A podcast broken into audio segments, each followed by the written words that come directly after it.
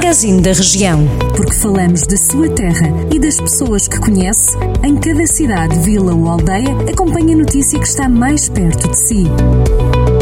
Magazine da Região. Edição de Carlos Esteves. Vamos começar a viagem por alguns dos conselhos da região. Hoje iniciamos com Carregal do Sal. Decorrem até sexta-feira obras em Beijós, no Conselho Carregalense. Trata-se de trabalhos de demolição de dois edifícios comprados pela autarquia para alargar a rua Abade Pais Pinto. A intervenção está a condicionar a circulação no trânsito naquela área, mas vai dotar aquela via de melhores e mais seguras condições rodoviárias. Ainda por Carregal do Sal, dizer-lhe que o Museu Municipal Soares de Albergaria e também o município município de Carral do Sal estão a promover visitas guiadas ao circuito pré-histórico Fiais da Azanha.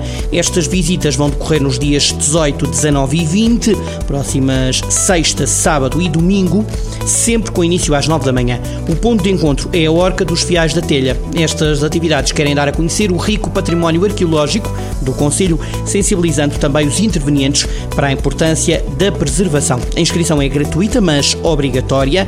Mais informações? Já lhe digo para, através deste número 232 960404 ou museu.cm-carregal.pt. Eu repito o número 232 960 404.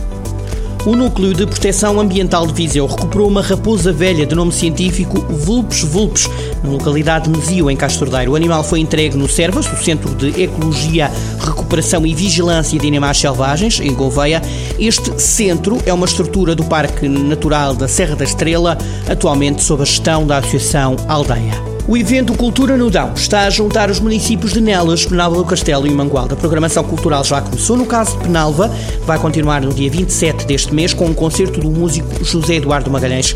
O momento musical vai ser transmitido pela internet, através do Facebook do município de Penalva do Castelo. O artista é natural do Conselho, vai tocar saxofone num concerto com duração prevista de 50 minutos. Este programa Cultura no Dão resulta de uma candidatura aos fundos comunitários, vai investir 295 mil euros na realização de 45 eventos, dos quais 15 em cada Conselho.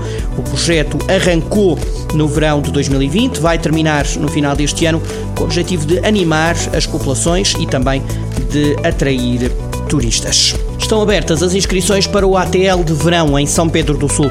As atividades de tempos livres vão incluir conteúdos lúdicos e pedagógicos, começam a 9 de julho e vão terminar no início do ano letivo, pelo mês de setembro. A ATL Férias a Brincar destina-se aos alunos que frequentam os jardins de infância, escolas do primeiro ciclo do ensino básico da rede pública e crianças até aos 12 anos do Conselho. As inscrições podem ser feitas no Gabinete de Atendimento ao Município a partir do dia 21 de junho. Terminada esta viagem por alguns dos municípios com cobertura noticiosa do Grupo Jornal do Centro, desejar-lhe a continuação de uma ótima segunda-feira, sempre na companhia dos 98.9 FM. Bom início de semana. Jornal do Centro, a rádio que liga a região.